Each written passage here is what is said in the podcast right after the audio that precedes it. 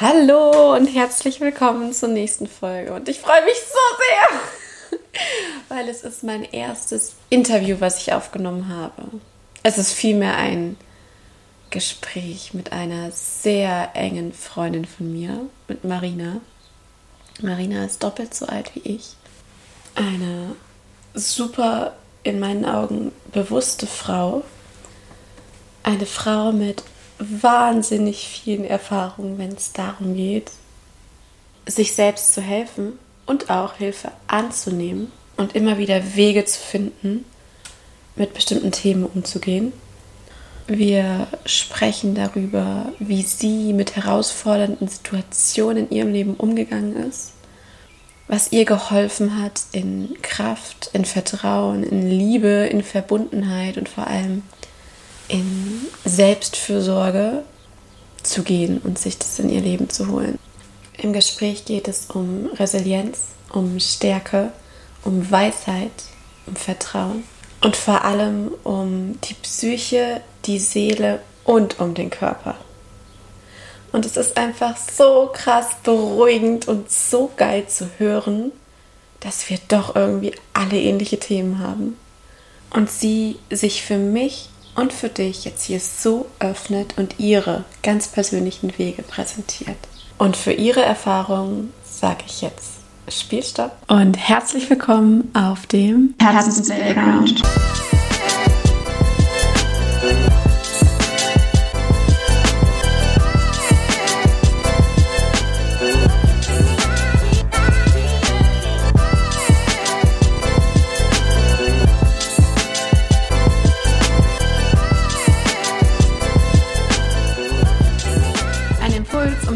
Hinzuschauen, welche Story du dir erzählst und um Play zu drücken für die Story, die du dir erzählen willst. Schön, dass du bei dir bist und mir jetzt zuhörst, wie ich diesmal nicht alleine bin. Das allererste Mal in dem Podcast-Format. Ähm, weil ich mir dachte, sonst immer hört ihr mich die ganze Zeit. Teilweise über eine halbe Stunde. Und es wäre doch total schön, auch mal eine andere Stimme zu hören. Erstmal das und dann nicht irgendeine Stimme, sondern es ist so, dass ich ähm, ja immer von mir so viel teile. Und ich weiß aber, dass ich ziemlich am Anfang, wo ich mit dem Podcast angefangen habe, schon gemerkt habe, irgendwann kommt der Punkt, da will ich mit anderen drüber sprechen, was kleine und große Helfer waren in ihrem Leben und ja, da kam mir unter anderem erst, dachte ich, okay, wen frage ich? Und eigentlich ist es am naheliegendsten, die inspirierenden Personen zu fragen, die man selbst schon im Leben hat. Und genau, ich habe jetzt hier die Marina sitzen. Und äh, du warst tatsächlich auch die erste, wo ich so dachte, so, dich will ich fragen. Weil, ähm, genau, erstmal herzlich willkommen, Marina, dass du da bist. Oder ich bei dir bin, so dass wir jetzt ja. den Raum haben. Und das wird jetzt mein allererster Interviewgast. Genau. Kurz so zum Hintergrund, wir müssen ja gar nicht weit rein, aber Marina kennt mich schon, ich wollte sagen seit der Geburt, aber wahrscheinlich schon vorher. Bei der Geburt, genau. Oder? Ja. ja. Wir waren in Dänemark, damals in, in Urlaub, deine Eltern und dein Bruder. Und deiner Mama war es da immer schlecht so. Und irgendwann nach der Rückkehr war klar, dass sie schwanger ist. Und das, mit dir. das heißt, du warst von Anfang an so da. Genau. Ja. Mhm. ja. Bei mir ist es so, dass ich gerade in den letzten Jahren, hast du ja auch mitgekriegt, ähm, ich mit sehr vielen Herausforderungen konfrontiert wurde. Und ich habe auch gemerkt, dass ich immer mehr danach suche, ja, nach Verbindung, nach Begegnung, vor allem bei mir sind es Gespräche. Ich verbinde mich ja sehr über die Gesprächsebene. Mm. Und da habe ich auch so das Gefühl gehabt, dass wir uns da nochmal näher gekommen sind, weil da irgendwie dann was war. Und deswegen finde ich es jetzt total gut, dass du da bist. Und ich, ja, ich steige einfach mal ein und du fühlst dich einfach frei zu antworten, was kommt gibt kein richtig und kein falsch. Es geht einfach darum, so was dir dazu kommt, wenn ich dich so frage? Mm, Vielleicht als Einstieg, weil klar, ich kenne jetzt so deinen Hintergrund, ich kenne dich so von allem, was ich von dir mitkriege. Genau, die Einstiegsfrage. Wer bist du? das ist ja manchmal eigentlich, äh, genau, wer, wer bist du? Ja, auf die Frage antworte ich mal, dass ich Liebe bin.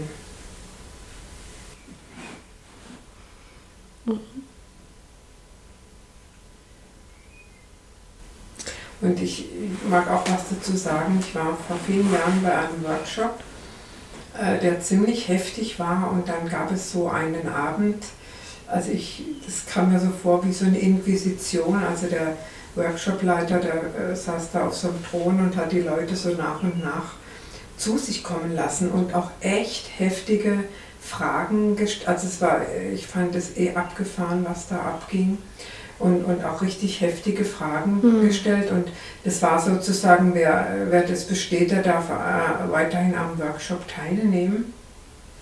Und als er mich gerufen hat, ähm, zum ersten, das erste Mal äh, gerufen hat, ähm, da hat er mir eine Aufgabe gestellt und mich dann erstmal wieder auf den Platz zurückgeschickt. Und ich, ich äh, war so innerlich aufgeregt und habe mich halt da, äh, darauf vorbereitet, diese Aufgabe zu erfüllen. Und dann wurde ich wieder gerufen und dann hat dann hatte ich, habe ich natürlich erwartet, dass ich jetzt diese Aufgabe erfüllen muss. Aber nein, er hat mich gefragt, wer bist du? Und dann kam das aus der Tiefe, Liebe. Da war das auch schon diese Antwort. Da war diese Antwort, genau. Ja.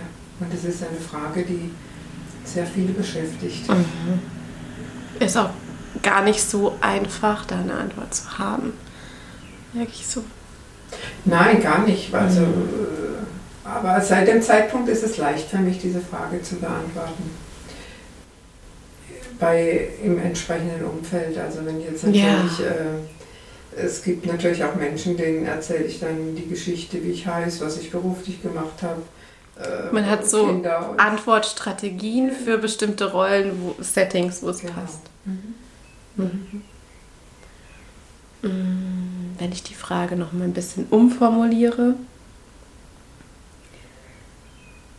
mal gucken, ob dann eine andere Antwort kommt oder die gleiche.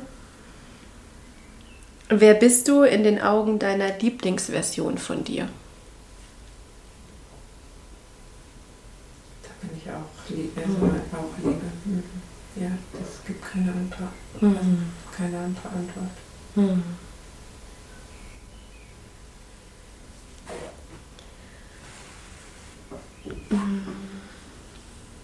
Bei mir geht es ja viel darum, gerade in dem Podcast, dass bei mir so der Schlüssel ist, am Ende geht ganz viel um das, wie wir uns die Realität kreieren und vor allem, was wir uns über uns selbst erzählen und über die Welt.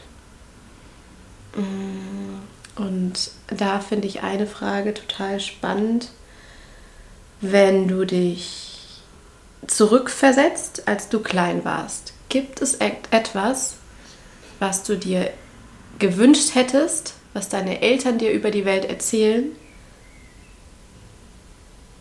was sie nicht getan haben und was du erst als erwachsene Frau selbst rausfinden musstest? Gibt es was, was du dir gewünscht hättest, was sie dir erzählt hätten, als du ein kleines Mädchen warst? Ja, ich glaube, der größte, der größte Wunsch äh, war oder wäre gewesen, dass sie mir gesagt hätten, dass ich in Ordnung bin, so wie ich bin. Hm. Mhm. Und dass die Welt ein sicherer Ort ist. Aber das Erstere, ja. Hm. ja. Das heißt, du bist irgendwann in deinem Leben dahinter gekommen, ah, das haben sie mir nicht erzählt, aber das könnte wahr sein. Mhm. Genau, so kann man das sagen. Ja. Als Erwachsene dann. ja. ja.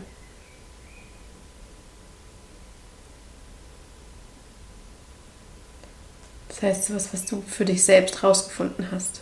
ja.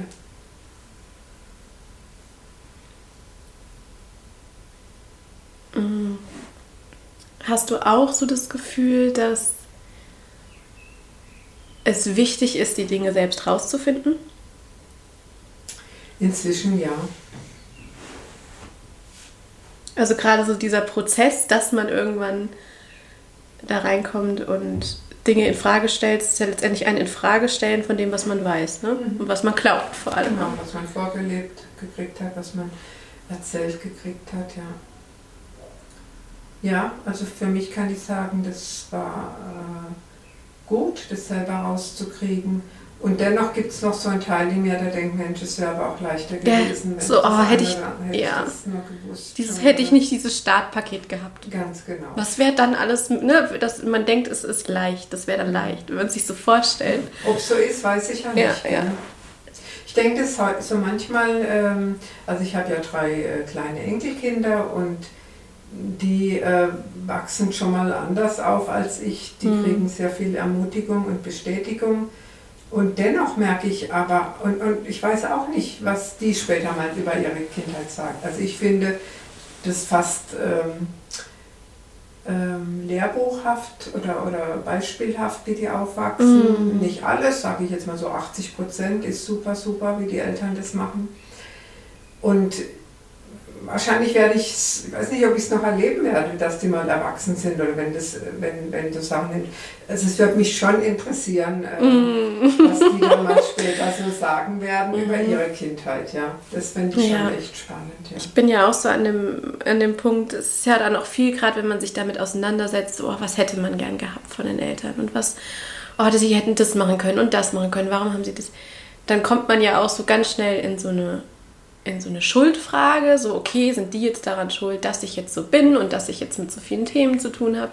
Man macht da ja, also so kenne ich es von mir, ich bin dann durch so verschiedene Prozesse durch, dass ich dann einmal irgendwie dann war da so eine große Schuld und die sind dran schuld und dann kommt man ja irgendwie an den Punkt, okay, die Verantwortung liegt bei mir, jetzt bin ich erwachsen mm, und nicht mehr so in diesem, okay, ich habe was nicht gekriegt und deswegen bin ich jetzt für immer so. Und ich glaube, oder da bin ich jetzt gerade, dass egal ob man jetzt selbst ein Elternteil ist, selbst Kinder hat, ja wahrscheinlich wird es so sein, dass egal wie perfekt du bist, wie lehrbuchhaft, was auch immer das dann in dem Moment gerade heißt, am Ende wird es immer Dinge geben, die werden sich die Kinder wahrscheinlich anders wünschen. So denke ich. Oder? Ich denke auch, das gehört vermutlich zu unserem menschlichen Dasein, zu den Aufgaben vielleicht Ja. auch, die, mit denen wir hier ähm, konfrontiert sind. Ja. Das denke ich nämlich auch so, sonst ergibt es ja gar keinen Sinn, weil egal wen du fragst, jeder wird sagen, ich hätte mir gern was anderes gewünscht oder ich hätte gern, davon habe ich zu wenig gekriegt oder so. Und anscheinend muss es ja dann irgendwie dazugehören. Ja. Was mich interessiert ist, wie hast du rausgefunden, dass das vielleicht gar nicht stimmt, was deine Eltern gesagt haben? Oder eher andersrum, du sagst, irgendwann hast du gemerkt, ähm, es war dieses, du bist okay, so wie du bist. Wie hast du das rausgefunden, dass das ja eigentlich so ist? Ähm, Wodurch? in meiner ersten Therapie. Also ich habe gemerkt, also, also als, ich, ähm, als ich meine Tochter bekommen habe, äh, da wollte ich wie so viele das natürlich alles ganz anders und vor allem besser machen als meine Mutter. Das hatte ich mir vorgenommen. Da hat man dann voll die Motivation wahrscheinlich so. Mhm. Und ich denke, ich habe auch vieles anders gemacht und ähm, habe dann aber gemerkt, also als meine Tochter in so ein Alter kam, da war die so drei, vier, wo die ja richtig so auch massiv werden, die Trotzphase. Ja, trotz Phase. Da habe ich den Moment gemerkt, dass ich jetzt anfange zu denken wie meine Mutter. Und das war für mich, das war für mich äh, die Alarmlampe. Dann habe ich gedacht, okay, wenn ich denke wie meine Mutter, ich denke jetzt wie meine Mutter, aber ich will nicht so handeln wie meine Mutter. Und das war für mich die Motivation, in Therapie zu gehen. Weil ich Okay. nicht wollte, dass diese Geschichte sich wiederholt. Und dann bin ich, äh, in, in, also als meine Tochter fünf war, äh, glaube ich, fünf war die, genau, da bin ich in Therapie gegangen. Hast du das gemerkt? Moment, hier ist was. Das willst du so nicht leben. Genau. Das heißt, eigentlich hatte ich deine Tochter. Genau, die hat mich Zu diesem Schritt geführt. gebracht. Genau, die hat mich äh, zu diesem Schritt gebracht, mhm. genau. Und daraufhin bin ich eben, da war ich 29, bin ich in die erste Therapie gegangen und das fand ich jetzt gerade so interessant, dass du sagst, du bist okay, so wie du bist. Also ich, das war damals ein Therapeut, der mit äh, Transaktionsanalyse gearbeitet hat. Mhm. Und es gibt doch dieses bekannte Buch von, ich glaube, es ist, ich weiß nicht, ob es von Eric Byrne ist, der der Begründer der Transaktionsanalyse ist könnte auch ein anderer Autor sein. Jedenfalls das Buch heißt Ich bin okay, du bist okay. Ja. Genau, das fällt mir jetzt gerade wieder ein, ja. Spannend genau. auch, dass, wenn du sagst, das war so mit 29, ist dann ähnlich wie jetzt das Alter, wo ich drin bin. Mhm. So, was dann da nochmal so angestoßen werden kann und in deinem Fall dann durch, durch deine Tochter. Mhm. Krass. Also ich stelle mir das dann so vor, oder ich kenne kenn das von mir, dass du ja dann wirklich alles in Frage stellst, wenn du so einen Satz hast, den du dir immer erzählt hast mit ich bin nicht okay, wie ich bin. Das verändert ja für mich immer alles, wenn du den auf einmal umstellst, weil das heißt ja, dass du dir komplett bisher was anderes erzählt hast, ne? Mhm. Mhm. Und ähm, das hat wahrscheinlich viel bei dir dann auch ausgelöst, oder?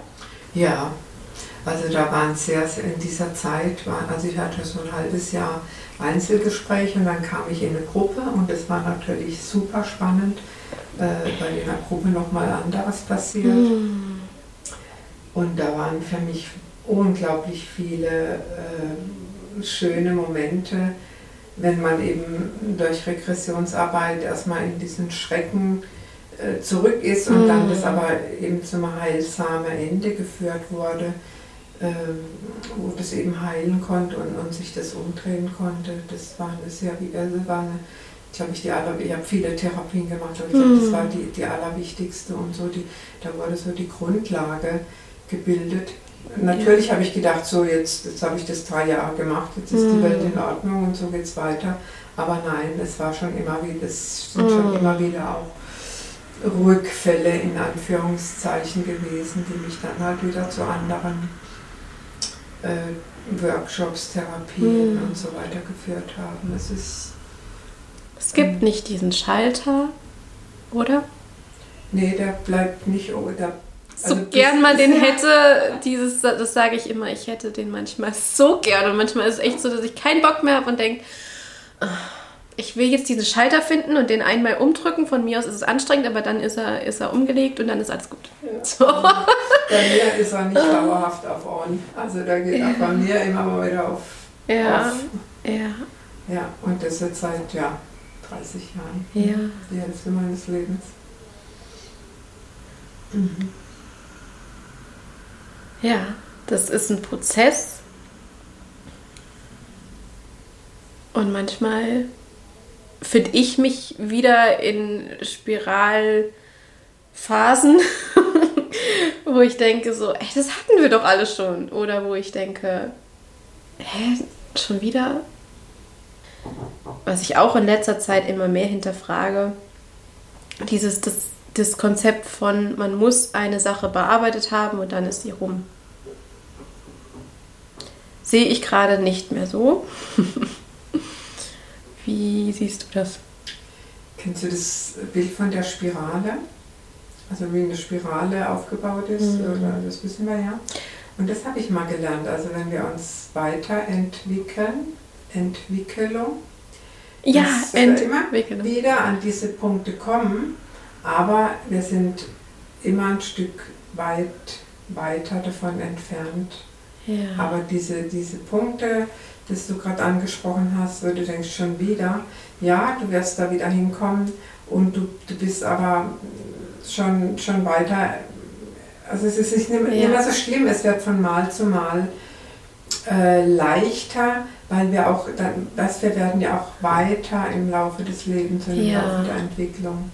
Und irgendwann gucken wir da vielleicht da wieder so äh, an den Platz und das ist so wie wenn man so einen Berg erklimmt. Hm. Es, es, ja, es wird, ich kann es gerade gar nicht anders sagen, es wird weiter und leichter auch, ja. Ja, ich denke, das hat auch voll was mit, mit dem Alter zu tun und das mit dem, was du wahrscheinlich schon weißt, was ich vielleicht noch nicht weiß und was da kommt. Mm, also ich finde es gerade total beruhigend, der Aspekt, dass du sagst, man ist dann irgendwie weiter davon entfernt. Das heißt, ich stelle mir das vor, das Thema kommt immer wieder, aber es fühlt sich dann anders an. Also deine Beziehung dazu oder woran merkst du, ah, das ist das gleiche Thema, aber ich bin weiter, sagst du, also ich bin weiter davon weg.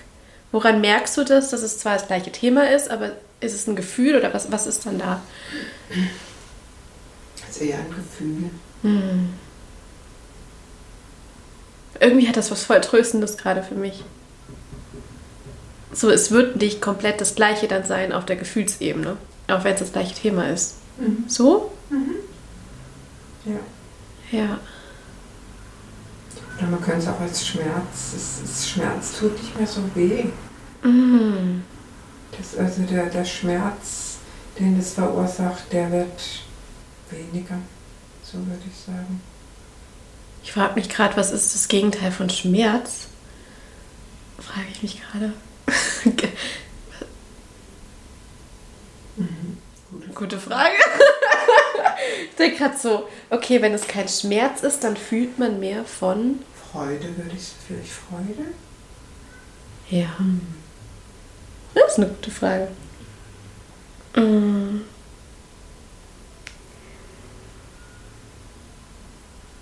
Genau, du sagst, du hast verschiedene Erfahrungen gemacht. In Seminaren, Workshops, Therapie. Jede Menge. Also weiß ich ja auch aus Erzählung. Was hat dir, vielleicht war es auch einfach nur eine Kleinigkeit, aber was, was würdest du sagen, hat so am meisten bei dir in Bewegung gebracht? Gibt es da irgendwie, ja, was, wo du sagst, das hat am meisten ausgelöst. Du meintest jetzt schon die Einzeltherapie natürlich und auch dann wahrscheinlich die Dynamik dieser Gruppentherapie Auf nochmal. jeden Fall, ja. Also ich habe dann, muss ich jetzt gerade mal überlegen, wie viele Jahre später das dann war.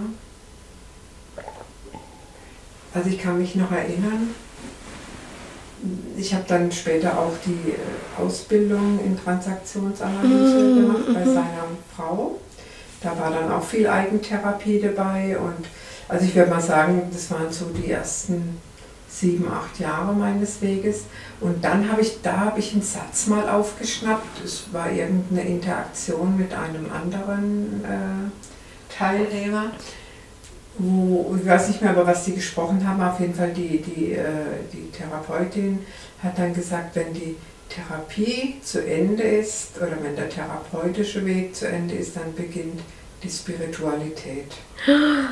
Ja. Ja, das, und dann, dann, das hat mich, ge- da Mm. mich gezogen. Ja, In diesem Moment, wo du den Satz gehört ja hast. da habe ich, das habe ich mich, da habe ich mich gerufen gefühlt, weil ich habe mich vorher mit Spiritualität überhaupt nicht beschäftigt. Ah, okay, das heißt, das hat eher dann was ausgelöst, wo du dachtest, okay, es geht in eine bestimmte Richtung. Genau, genau, Ah.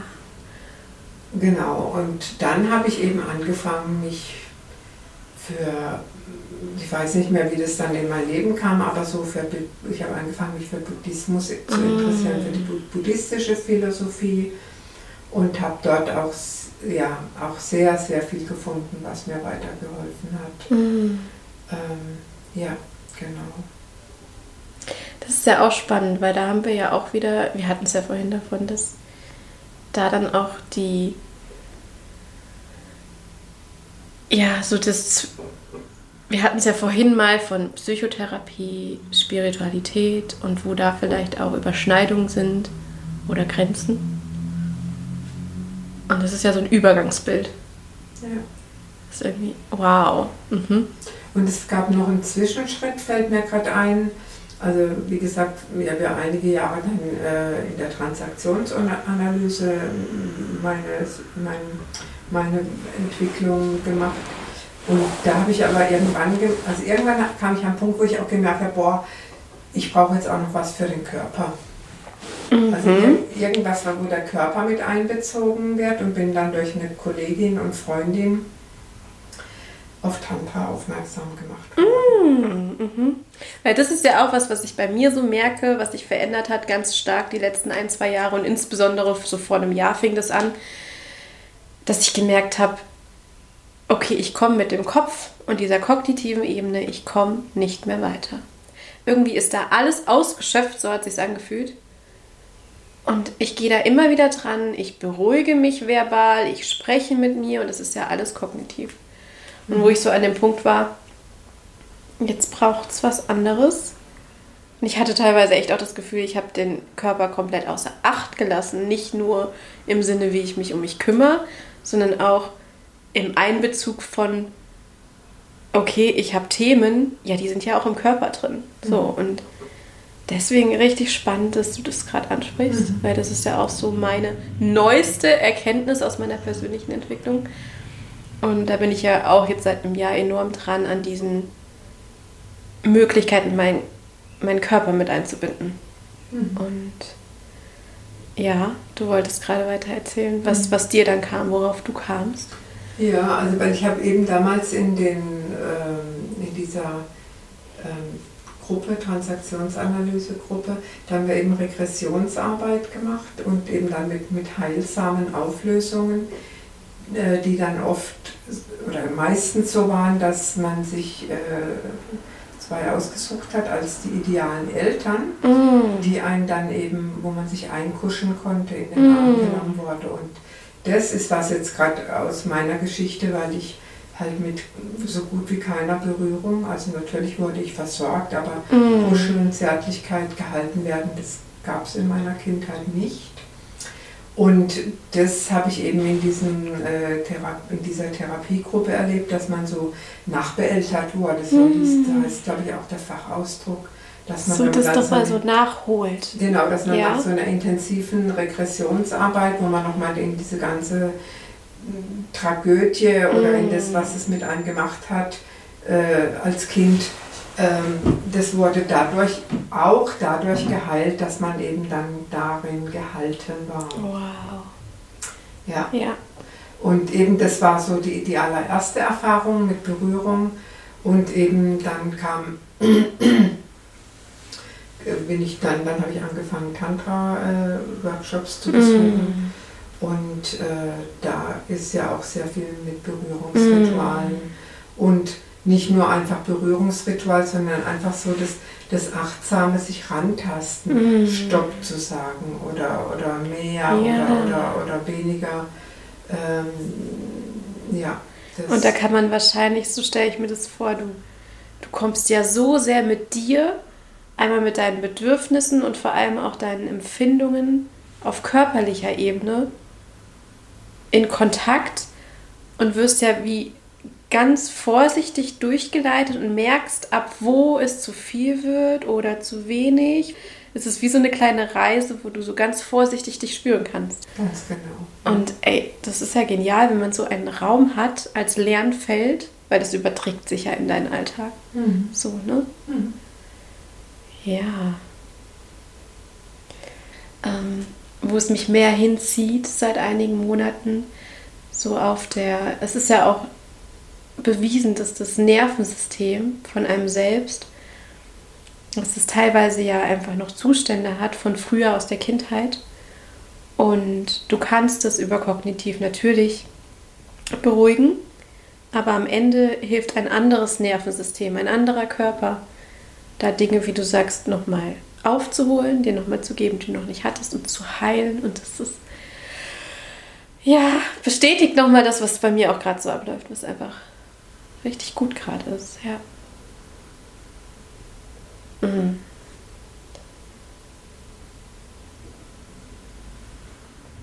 Das ist voll schön. Wir sind so ein bisschen von dem, was ich gefragt habe, weg. Und es ist aber total, beziehungsweise das, was ich ähm, so vorhatte, aber das, das dann fließt es ja. Dann ist es genauso dieses, wo man dann so hinkommt. Und dann kommt wahrscheinlich genau das raus, was so, was so hochkommen soll. Ja. Mm. Bei mir dreht sich ja auch so viel um, ich sehne mich immer nach Sicherheit, nach dem Gefühl von Sicherheit. Und dann habe ich irgendwann gedacht, okay, um das zu suchen, muss ich ja erstmal wissen, da sind wir ja auch wieder auf der Gefühlsebene, wie fühlt sich Sicherheit an. Ähm, jetzt frage ich dich, wie fühlt sich für dich Sicherheit an? Also wenn ich dich frage, stell dir vor, du bist an deinem absoluten Sicherheitsort, wo auch immer das ist. Genau, also hol mich mal in einen Moment ab, wo du weißt, hier fühlst du dich komplett sicher. Wie fühlt sich das für dich an? Mhm. Also das ist, ähm, wenn es in mir drin friedlich ist, dann fühle ich mich sicher. Also das ist für mich Sicherheit. Und das heißt nicht, dass ich dann zu Hause bin, wo ich äh, mich sicher fühle, weil ich hier äh, vier Wände um mich habe. Mhm. Das kann ich auch irgendwo fühlen, wo, ja, wo die Welt um mich rumtobt. Also mhm. es ist was Inneres. Und sich, also das kann ich dir schon mal sagen, als ältere Frau, Sicherheit im Außen ist eine absolute Illusion. Mhm. Die gibt es nicht. Die gibt dir kein anderer Mensch, die gibt dir kein politischer oder wirtschaftlicher äh, Zustand, sondern das ist was, mhm. äh, was, was es nur in uns drinnen äh, gibt und äh, das ist ein lohnenswerter Weg, äh, sich da aufzumachen, diesen inneren Ort des, der absoluten Sicherheit, des Friedens und der Ruhe mhm. zu finden. Ja. Es wäre halt so schön einfach zu sagen, draußen, das muss verändert werden, am besten verändere ich das irgendwie, übe Kontrolle aus und dann Ne? So. Ja. Aber würdest du sagen, dass das Außen trotzdem was damit zu tun hat? Also ich denke zum Beispiel immer, das Außen kann aber und deine Umstände können es dir einfacher machen. Also mhm. es ist... Ja, das kann unterstützend sein. Mhm. ist aber, glaube ich, nicht die Voraussetzung. Ich habe, ähm, was mir immer wieder so als krasses Beispiel einfällt, das sind so die Geschichten, äh, kommen aus dem KZ im mm. Zweiten Weltkrieg. Mm. Ach, ja. Viktor Frankl, ganz berühmtes Beispiel. Ja. Und was mich ähm, auch wahnsinnig berührt hat, als ich mich ähm, mal mit den Bauhausfrauen beschäftigt hat. Eine dieser Bauhausfrauen, also diese Architekturbewegung, mm. die hat, ist ja auch im KZ gewesen und als das eines Tages dann, äh, als sie da dann praktisch nach der Befreiung aufgeräumt mhm. hat, hat man über 1000 Zeichnungen von Kindern gefunden. Diese Frau hat den Kindern im KZ Zeichenunterricht gegeben. Also das, das ist so für ja. mich das krasseste Beispiel oder eben Bonhoeffer, der mhm. am Abend, bevor er in die Gaskammer geführt wurde, noch dieses wahnsinnig berührende Lied von guten Kräften wunderbar geborgen oh. geschrieben hatte, denke mm, ich, hey, mm. ich, es und aus diesen Resilienzgeschichten, diesen, ja, wie Beweise, schaut, wenn es da geht, ja. dann ist es ja. möglich. Und dass ja. die in diesem, oh, da werde ich auch krass emotional, das ist ein Thema, wo ich richtig, huh, ähm, da zieht man so viel raus, ne? Das, das ist so, so krass. Ja. Wenn das denen möglich ist, war, ist, ist, das ist richtig krass.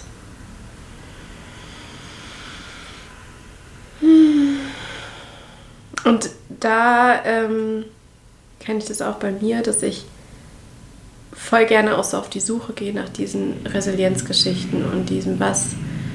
Weil ich finde halt auch die Frage so geil, die man stellen kann, nicht äh, was musst du tun, dass es schlechter wird, sondern was hilft dir. Ne? Dieses weg von diesem defizitären Blick und das ist ja irgendwie in unserem ganzen System auch dieses ähm, auf Krankheit aus und so.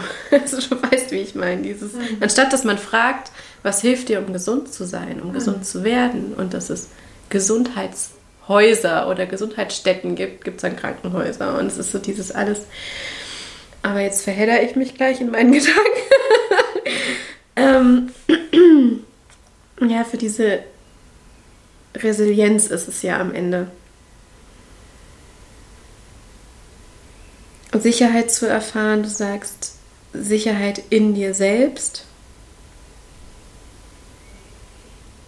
Es ist ja so, also bei mir ist ja auch dieses Jahr alles schön und gut, man hört das überall, man hört das in verschiedenen Religionen, in verschiedenen spirituellen Richtungen. Du musst in dir sicher sein. Lass das außen los, finde in dir den Frieden. Ja, aber wie geht das? also, ne, wenn man dann so sagt, ja, wie geht das? Meditation. Hm. Das ist der Anfang. Ja. Was ist Meditation für dich? Weil da ist ja auch ist ja ein Riesenfeld. Also was verstehst du unter Meditation? Also ich habe angefangen äh, mit dem stillen Sitzen oder den Atem zu beobachten. Und das ist natürlich ein langer, langer Übungsweg, der auch nie zu Ende ist, der aber irgendwann den positiven Effekt hat, dass man mitkriegt, welche Gedanken da oben so rum, rumschwirren, Hm. Die uns eben davon abhalten, diesen inneren Frieden zu finden. Ja.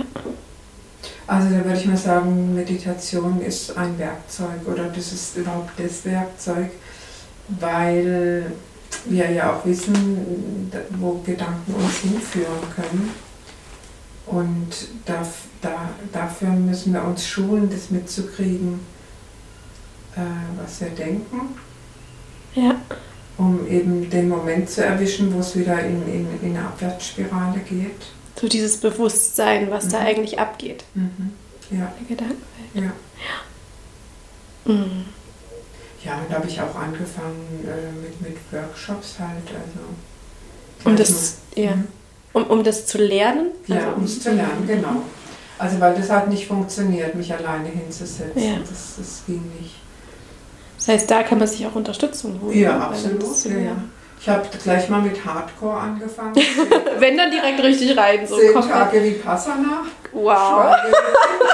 So ganz oder gar nicht, ne? So Genau. rein. Aber es gibt natürlich auch andere, also MBSR-Kurs habe ich gemacht. Mhm. Äh, Es gibt natürlich. Stimmt, den habe ich ja auch gemacht, weil du mir das, glaube ich, empfohlen hattest. Dann hatte ich da bisher auch vor ein paar Jahren, ne? Ja, genau. Ja, stimmt. Genau, ja. BSR. Das ist auch ein schöner Einstieg, genau. Mhm. Ja.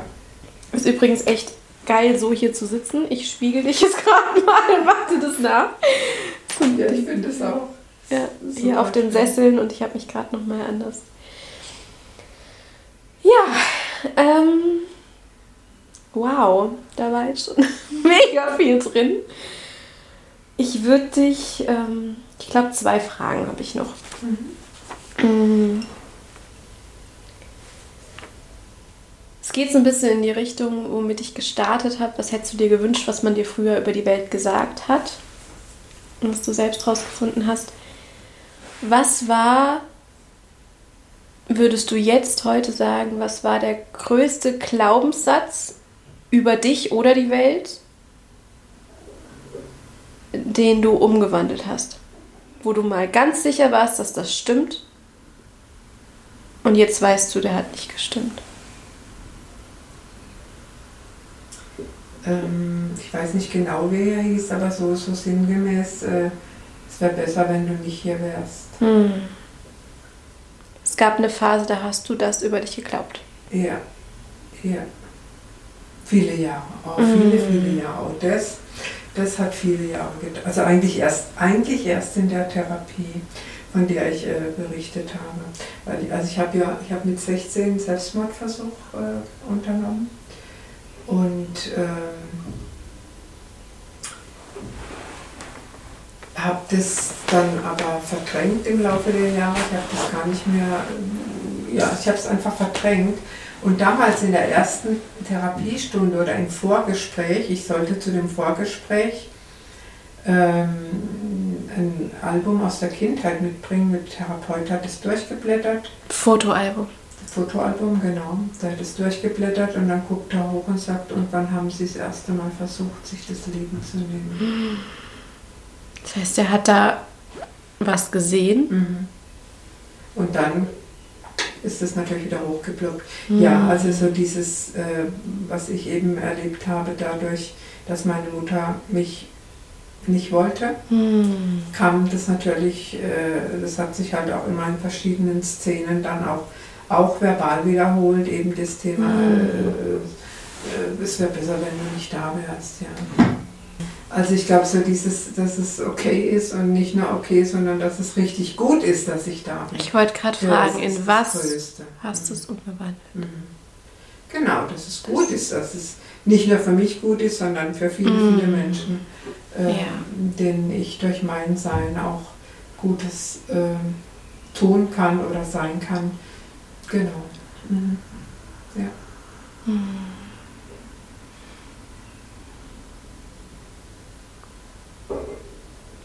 Was hat dir geholfen, das umzuwandeln? Du sagst gerade, du merkst, wie gut es ist, dass du da bist, weil du merkst, was du gibst, was passiert, weil du da bist. Also war, waren es diese Erfahrungen? Mhm. Weil auch da ist es ja so, man merkt, man erzählt was über sich. Und dann, also in meinem Fall ist es so, ich bemerke etwas, was ich über mich erzähle, wie zum Beispiel nicht gut genug zu sein, nicht sicher zu sein. Und dann kriege ich den Wunsch, also dann wird es mir bewusst, das ist der erste Schritt, und dann will ich mir gern was anderes erzählen. So.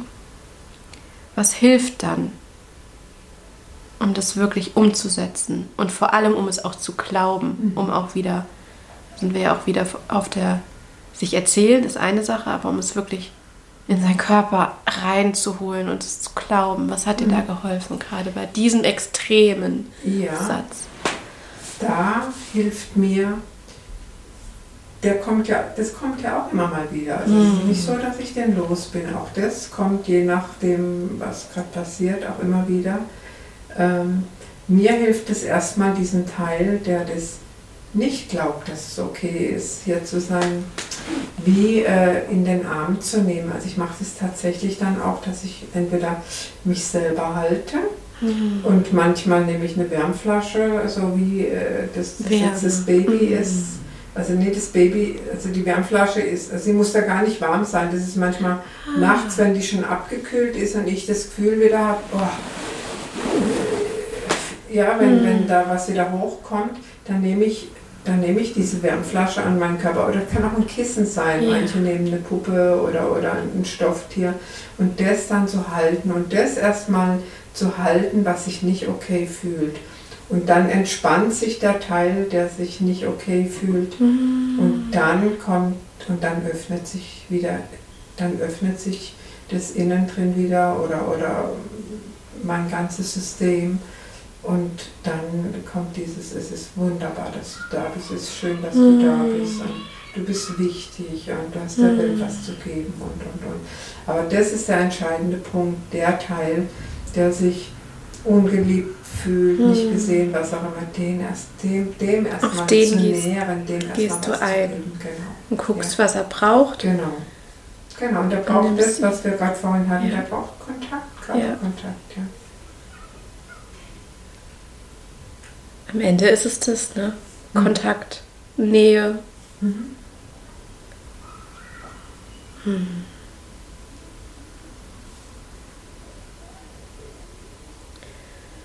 Okay.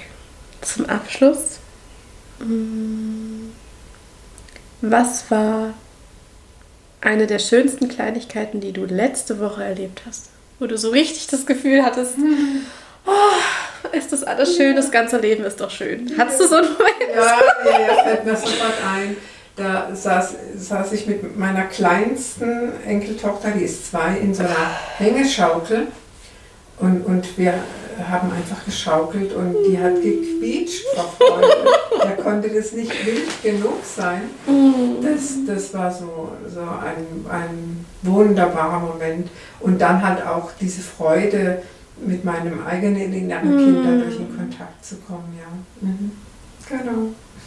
Ja, das heißt, dieser Anteil, von dem du eben beschrieben hast, der war da wahrscheinlich ganz deutlich auch mit drin und hat da ganz viel rausgezogen. Genau, Ne? genau, genau. Das ist schön. ähm, und es passt halt auch so gut, weil ähm, das ist auch so das Konzept. Ich, mein, mein Podcast heißt Herzensspielplatz. Und es geht genauso um dieses. Es rundet es gerade so schön ab, weil genau dieses Bild mit den inneren Anteilen schaukeln gehen. Ist ja auch sowas. Das ist so. Deswegen, es passt gerade so perfekt und ähm, ja. Danke dir für deine Offenheit.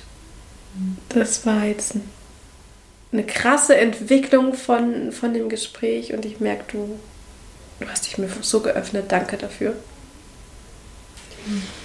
Von Herzen. Ja.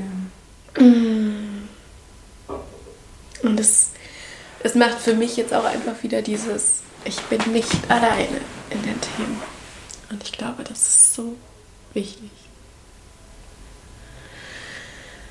Ja, magst du zum Abschluss noch irgendwas sagen? Fühlst du dich nach irgendwas, was noch raus muss? Ich danke dem Leben, dass wir uns begegnet sind. Danke dir. Und dir da draußen danke ich fürs Zuhören. Bis zum nächsten Mal. Eure Jana.